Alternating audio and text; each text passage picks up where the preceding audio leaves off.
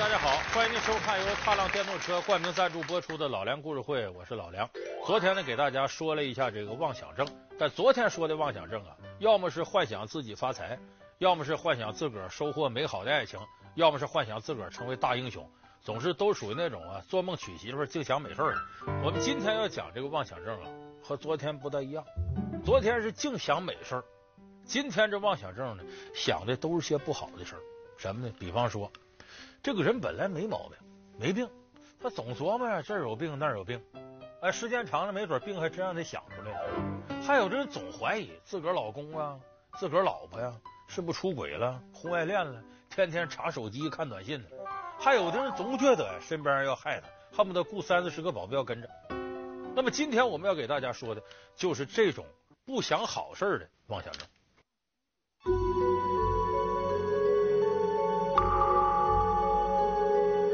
他们真的得了怪病吗？他们真的遭遇了感情的背叛吗？到底是谁在图谋残害他们的生命？现代人生活压力越来越大，妄想症的破坏力还在延续，我们应如何对待？本期老梁故事会将为您讲述。心理疾病之草木皆兵。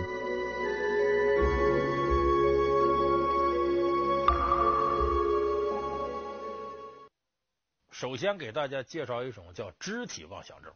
肢体妄想症是什么呢？就是咱们开篇说的，本来他没什么病，他就觉得自个儿身上哪儿不对劲儿，想着想着，有可能把这病真想出来了。其实这个就不叫草木皆兵了，这叫草木皆兵。这种例子在我们身边呢，其实比较常见。咱说个真事儿吧，有一年那个四川成都大医院里边来了个女病人，这病人一进来呢，一看这个把这个袖子一撸开，这胳膊上边血淋淋的，就好像什么利器给划的似的。大夫说，你这怎么了？他说我这也不是划的，也不是什么，他说我这里有虫子，我这胳膊里都是都是哎密密麻麻虫子，我我使劲挠，让他们都出来，出不来，是怎么回事？我一问呢，几个月前了。他晚上睡觉，就觉得这胳膊让虫子给咬了，咬了之后他又没找着这虫子，他心里就琢磨：坏了，这虫子钻我胳膊里去，进胳膊里去，这这这身体血肉之躯都是营养啊，这虫子在里头繁殖，密密麻麻的，我这里都虫子，所以当时他心里害怕还恶心，怎么办呢？先拿那个就是刀啊，这么刮，看看能不能把虫子弄出来，来回挤。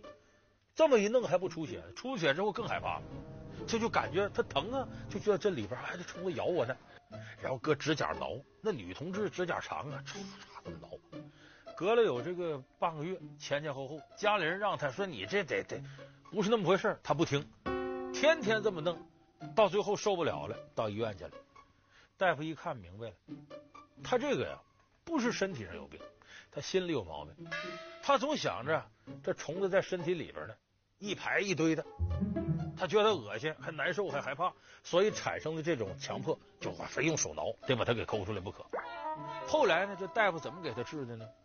一看你这个方法啊，用正常的给他开药，他不一定信。这大夫就想了个办法，给他上药，然后呢，告诉他说一会儿虫子我能给你弄出来，在底下搁个盆儿，盆上面呢一层水啊，什么药液什么之类的红药水。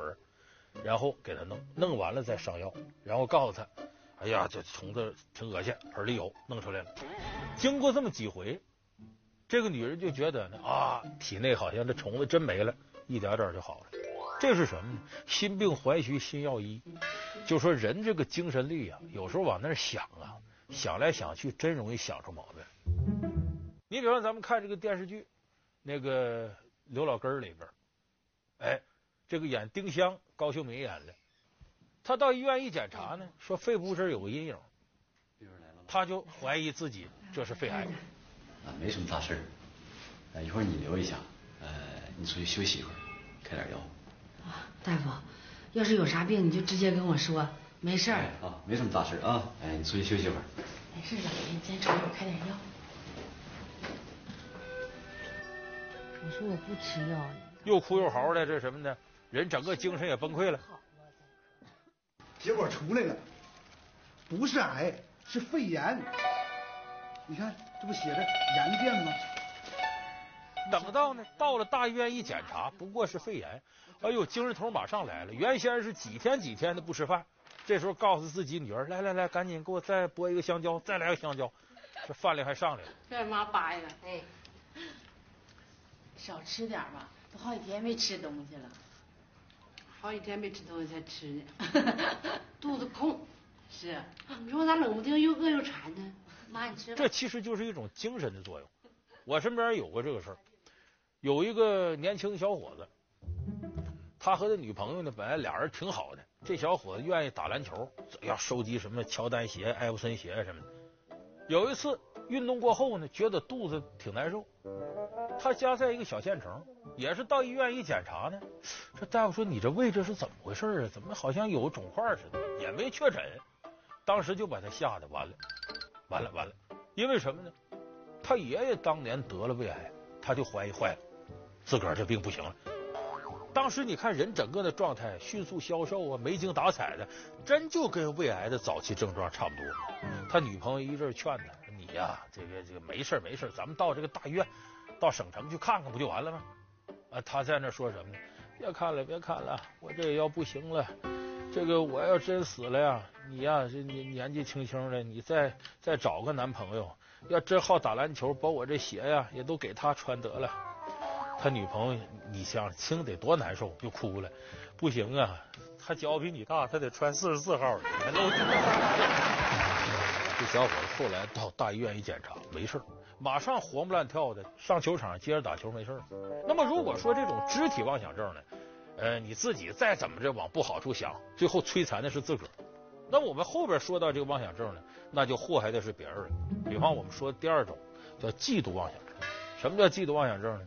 谁就说咱们两口子，你比方说总怀疑自个儿老公啊跟哪个女人好了，怀疑自个儿老婆跟哪个男人好了，天天琢磨自己另一半对自个儿不忠。我爱我家这个情景喜剧里边就有这么一集，那个女主人公是江山扮演的，她就怀疑自个儿老公，有段台词说的特经典。你先生哪儿不好啊？啊，他哪儿都挺好的。哦哦，就是没事啊啊，好耍个流氓什么的。就这还哪儿都挺好？在单位跟同事不清不楚，回到家里跟邻居眉来眼去的。嗯，我姐、我妹、我姑、我爷的关系也是不明不白的。了得了他 了啊！昨儿在电梯上啊，可让我给逮着了。好大的胆呢他！女司机旁边那老太太，人家都八十多了，满脸褶子，你说你没事招她干嘛呀？您这是不至于吧？我亲眼看见的，电梯来了，他不理我啊，人老太太抱着一小姑娘啊，她笑嘻嘻的，让人家先进了，你说这正常吗？这 是不是出于礼貌啊？这个哦，那在电梯上摸人脸蛋也是出于礼貌啊？他还摸他脸？不是，你说一半都是老太太，满脸褶子，你摸个什么劲？他是摸老太太怀里抱那小女孩，嗨，三岁，嗯嗯，这不太早点了？您上大街上看看去啊，这满大街描眉画眼，超短裙，嗯，那都是冲着我先生来的。这帮女的，嗯，见了我先生还时不时的看两眼，那分明是对他有意思。有不看他的没有啊？不看啊。嗯那是心里有鬼，他不敢看，这更说明他有意思。这种妄想症就上到九十九，下到刚会走，他都能想到这个上面。那么这种情况出现，尤其是在这些年非常多。为什么会出现这情况？在我想象当中，好像我的这个父辈，他们那一代人。很少有这事儿。为什么过去计划经济时代离婚率那么低？不光是社会风俗，说你这离婚呢，就意味着你这作风有问题。不光是那样，因为那个时候家家日子过得都不宽裕，上有老下有小，在一块过，两个人呢得齐心协力的把日子过好，把日子过好，两个人就容易哎心往一块想，劲往一块使，没别的功夫再琢磨这个那个了。可是后来市场经济了，大家有钱了。我离了你，你离了我，咱都能活。不像过去，咱要离婚了，一个人没法承担上有老下有小这种赡养义务，没办法。现在是离了谁都能活，所以彼此之间对对方的感情世界就苛求起来了。而且我们说现在生活条件好了，每个人的这种娱乐空间也大了，不像过去下了班回家赶紧啊，这个给孩子做饭，完了伺候老人吃药，到晚上有点功夫还得在缝纫机上补补算算干这个东西。所以等现在大家业余时间多了，那好，哎，你干你的，我干我的，彼此独立了，也就增大了这种猜疑的空间。晚上回家，家里另一半没在家，干嘛去了？一打电话啊，我在外边吃饭呢，跟谁吃饭呢？你得问。咱有一些女同志好问这个，一打电话永恒不变三句话：你在哪里？你和谁在一起？你什么时候回来？全是这个。有的这个男人和女人呢，给自己另一半解释的时候，就怕越描越黑，就怕说完之后倒引起误会。有的时候呢，出去比方告诉我你们俩到底干什么了？你放开！你有病啊！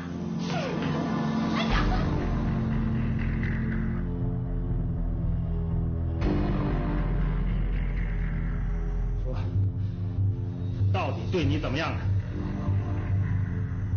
说话呀！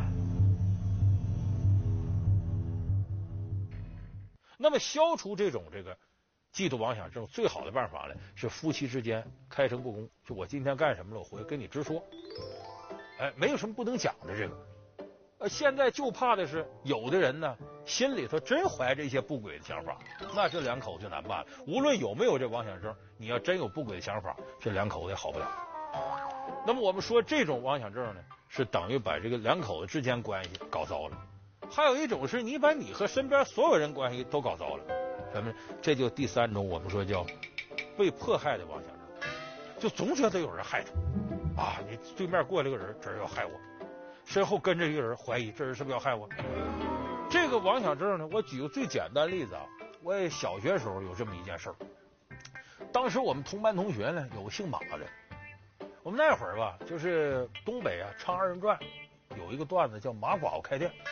我们当时呢，就管这个哪个同学姓马，好起外号，管叫马寡妇。其实我们班这个同学呢，刚转学回来，没人管他叫马寡妇。有一天他在前面走，我们俩人在后边，就是一前一后放学嘛。我们俩叽叽嘎嘎说别的事儿呢，他突然在前面转身指着我鼻子，姓梁了，你是不是过后叫马寡妇的？没有啊，我没管你干嘛，我都听见了，我听见了。为什么呢？他原先转学前那个学校，人家学生给他起外号马寡妇。他到这来，他心里越琢磨别扭这事儿。我在后边不知道说什么了，可能我只是说什么，哎呀，秦琼骑高头大马，他听这也马寡妇，转过来问我，你是不是说我马寡妇呢？哎，这个就是一种叫迫害妄想症。有一部这个张国荣主演的影片呢，里边讲啊，就是说有一对这个母子啊。死在泥石流当中，结果这女主人公就产生一个幻觉，总觉得那个母子的阴魂呐，经常围绕在她身边。这个片子的名字叫《异度空间》，我们一起看一下。生你亲人？嗯，啊，我太太和儿子都不在了，他们全去世，是意外。那天出门口的时候呢，明明没有下雨，要不然他也不会带着孩子去公园玩了。谁知道会遇上山地倾泻。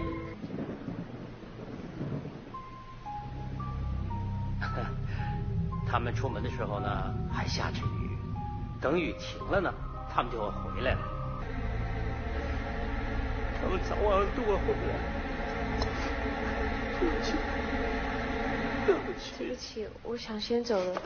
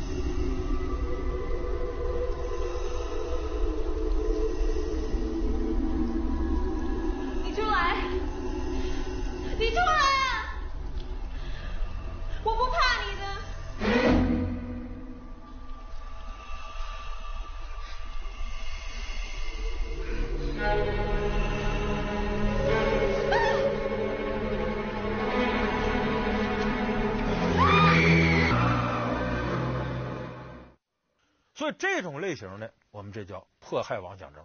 那么我在报纸上看到过这样一个消息，有一个这个工人呢，姓李，岁数不大，二十多岁，他就得了这种迫害妄想症。怎么得的呢？他本人这个职业呀是个蜘蛛侠。什么蜘蛛侠呢？那么现在有这说法，就是高空作业，爬上去擦玻璃干嘛的？那大高楼。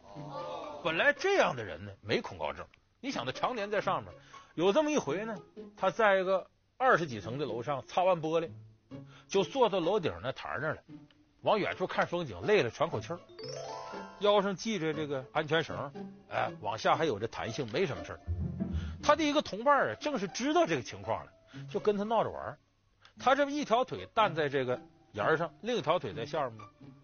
他这朋友在后头，趁他不注意啊，弯着这条腿歘就给他推下去了。你想推了之后，他悬空了就往下掉吗？这就看过蹦极的朋友知道，他有那安全绳，有那弹力，没事一弹就上来。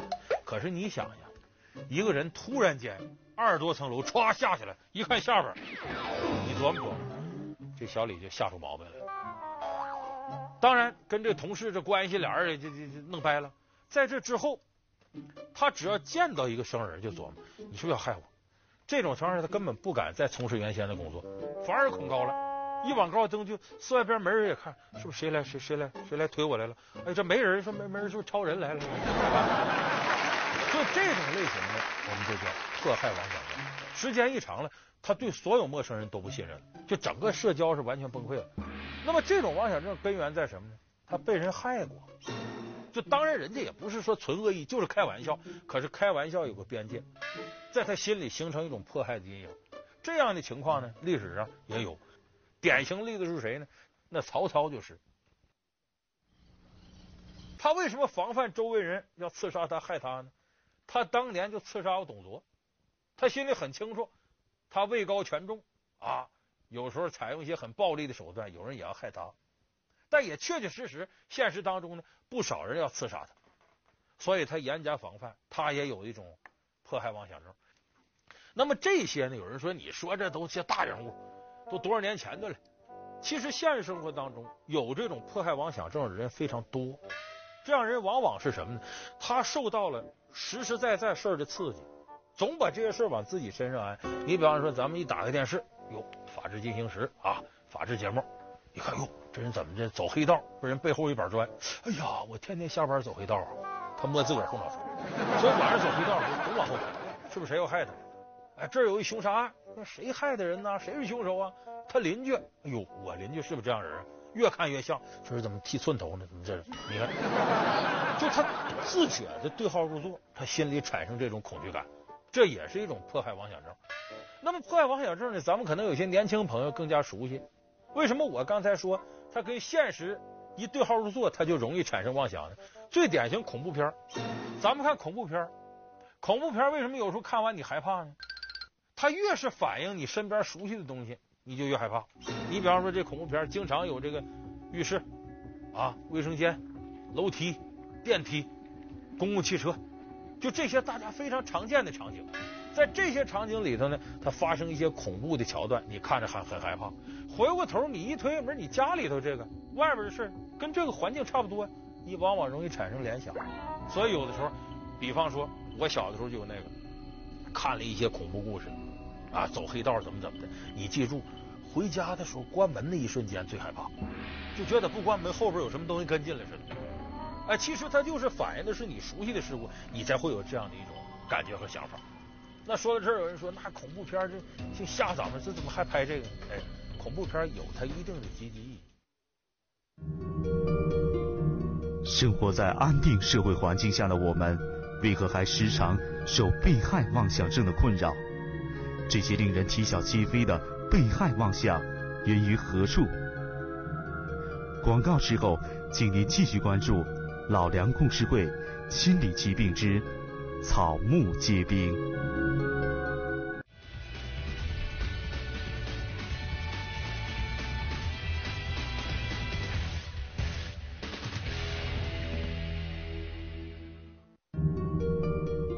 生活在安定社会环境下的我们，为何还时常受被害妄想症的困扰？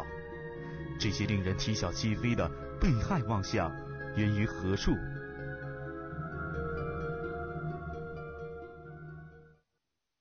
恐怖片有它一定的积极意义。什么意义呢？咱们经常有那么句话，叫“噩梦醒来是早晨”，咱们都有这体会。半夜三更做噩梦，哎呦，这个吓人呐、什么鬼追呀、啊，什么之类的，哎，心下扑通扑通。突然一睁眼睛，吓醒了，四外边一看，啊，我没事儿，心里甭提多舒坦了，这是。或者做噩梦，高考没考上，坏了坏了坏了，这高考都完了多少年了？一想没考上，等再一睁眼睛，哎呀，高考过去了，我都上班多少年了？这噩梦噩梦醒来是怎么。恐怖片是干嘛的？咱们平平安安，你没病的时候，你觉不出健康可贵；一旦感冒了，哎呦，我没病的时候可真好。就说咱们平平常常过日子的时候啊，你体会不到平安是福。你看恐怖片把你吓一下子，哎呦我的妈，这太吓人了！这这时候你发现自己还没事你会有一种幸福感。其实恐怖片呢，是用一种极端的情绪来勾引起我们对生活当中平安是福这个概念的一种认同。所以有的时候恐怖片啊，它其实最终的反应是我们现实当中呢。既然恐怖不存在，我们没有这种情绪了，那我们的生活一样是非常美好的。所以你不妨有的恐怖的段子，其实它也是反映这个。我可以给大家讲一个，大家听一听啊。说街上这公共汽车呀，有个六路公共汽车，只要晚上十点钟以后上去，那就什么事都有。正好有这么一位呢，这朋友也姓李，IT 公司上班的。可是他晚上加完班回家。非得坐这个六路公共车回来，而且一般他都十一点才能下班。那打车呢，舍不得钱，收入低，他还怕这闹鬼。这天犹豫来犹豫去，十一点多钟出了公司一看，啊，六路车过来了，哟，车上得有二三十号人，啊，前面司机开着挺大的车厢，这么多人，我怕什么闹鬼？上去了，上了这六线车了，一看车上还有座，挺好，坐在这儿。四外边一看，这人来人往，就很正常的，没事。啊，这什么闹鬼？走吧。加班他疲劳，过了一会儿啊，就困了，一低头就睡着了。也不知道过多久，一阵冷风吹过来，他醒了。再醒了，一抬头，嗯，四外边一个人都没有。再往前一看，司机也没有。这车还一点点往前开，没司机往前开。完了，闹鬼了。这小李躺，整个人都不会动了。正这时候。就听车外有人喊：“车都坏了，不下推车，睡什么觉呢？” 这样所谓的恐怖故事，无非就是借助一个恐怖桥段，让大家感觉到一下，就是我们生活当中啊，没那么些恐怖的事儿。好，感谢您收看今天的老梁故事会。老梁故事会呢是由踏浪电动车冠名赞助播出的。我们下期节目再见。